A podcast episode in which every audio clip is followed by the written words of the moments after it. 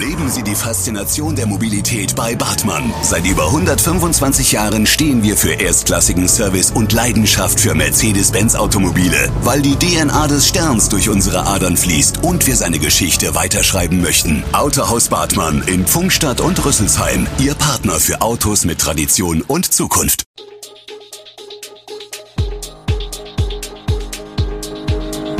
Gude, unser morgendliches News Update. Das Wichtigste aus Südhessen für Sie im Überblick. Guten Morgen aus Darmstadt an diesem 14. Dezember. Bändchen zur Erleichterung von 2G, Kontrollen im Darmstädter Einzelhandel, die Beschlagnahmung von 13 Pudeln durch die Polizei in Weiterstadt und die aktuelle Corona-Lage im Land. Das und mehr gibt es heute für Sie im Podcast. Mainz hat die Bändchenlösung schon seit einer Woche, ab Mittwoch soll es auch in Darmstadt soweit sein.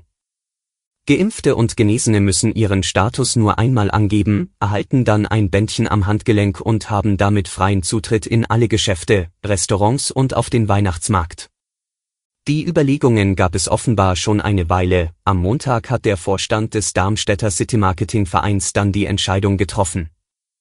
Ist das Bändchen einmal umgelegt, gilt es für mehrere Tage als 2G-Nachweis. Wer sich am Mittwoch gleich eines der ersten sichere, könne es bis Samstag nutzen, heißt es. Das Konzept sei mit dem Krisenstab und insbesondere mit Ordnungsamt und Gesundheitsamt abgestimmt. Einige Ausgabestellen habe man bereits festgelegt, weitere sollen folgen. Damit soll das Einkaufen in erster Linie für die Kunden einfacher werden. Aber natürlich spart das Modell auch den Händlern und Gastronomen Zeit, denn bisher mussten sie jeden Impfpass oder Genesenen-Nachweis und Personalausweis überprüfen. Fälschungssicher sollen sie übrigens auch sein, sie enthalten einen QR-Code und gehen beim Abnehmen kaputt, womit sie automatisch ungültig seien. Eine Weitergabe sei damit ausgeschlossen, heißt es vom City Marketing. Einen 2G-Nachweis und den Personalausweis müsse man trotzdem dabei haben.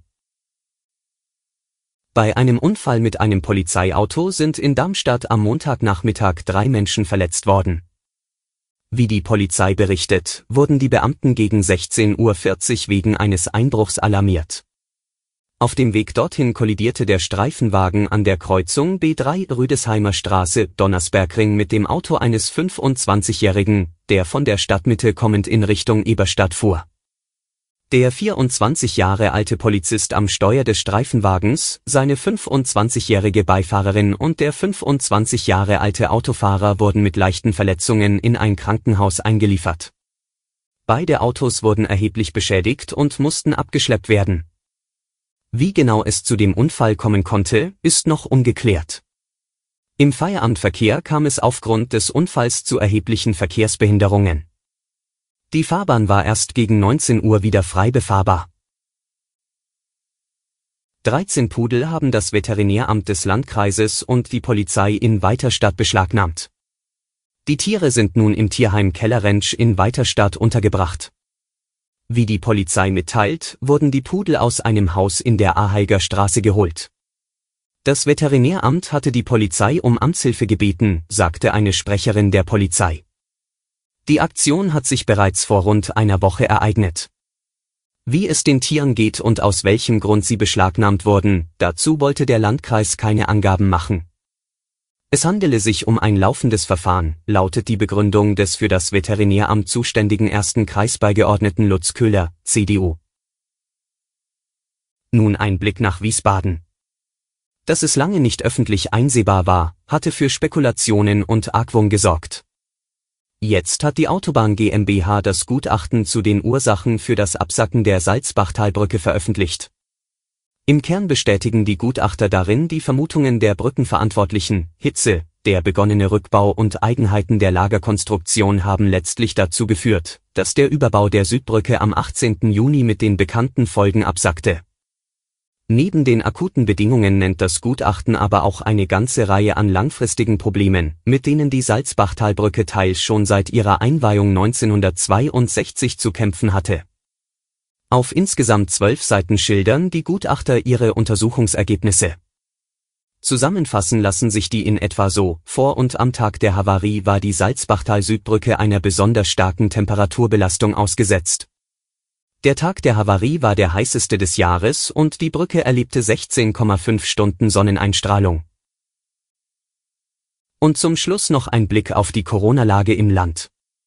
Die bundesweite 7-Tage-Inzidenz ist im Vergleich zum Vortag erneut gesunken. Das Robert Koch Institut gab den Wert der Neuinfektionen pro 100.000 Einwohner und Woche am Dienstagmorgen mit 375,0 an. Zum Vergleich, am Vortag hatte der Wert bei 389,2 gelegen. Vor einer Woche lag die bundesweite Inzidenz bei 432,2.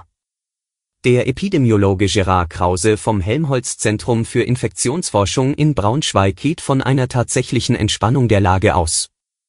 Bundesgesundheitsminister Karl Lauterbach schrieb am Montag auf Twitter, die Lage stabilisiert sich langsam und der Rückgang der Fallzahlen ist echt. In der Corona-Krise wollen die Gesundheitsminister von Bund und Ländern heute über einheitliche Erleichterungen für Geimpfte beraten, die schon einen Booster bekommen haben. Bundesminister Karl Lauterbach hatte sich dafür ausgesprochen, dass für sie bei Zugang für Geimpfte und Genesene nach dem Modell 2G plus der sonst vorgesehene zusätzliche Test entfallen kann, auch als Anreiz dafür, sich boostern zu lassen. Einige Länder verfahren schon so. Heute soll auch ein Expertenrat der Bundesregierung erstmals tagen. Alle Infos zu diesen Themen und noch viel mehr finden Sie stets aktuell auf echo-online.de.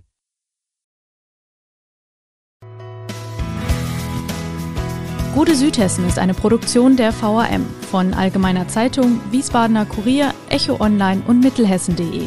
Redaktion und Produktion die NewsmanagerInnen der VAM. Ihr erreicht uns per Mail an audio.vm.de.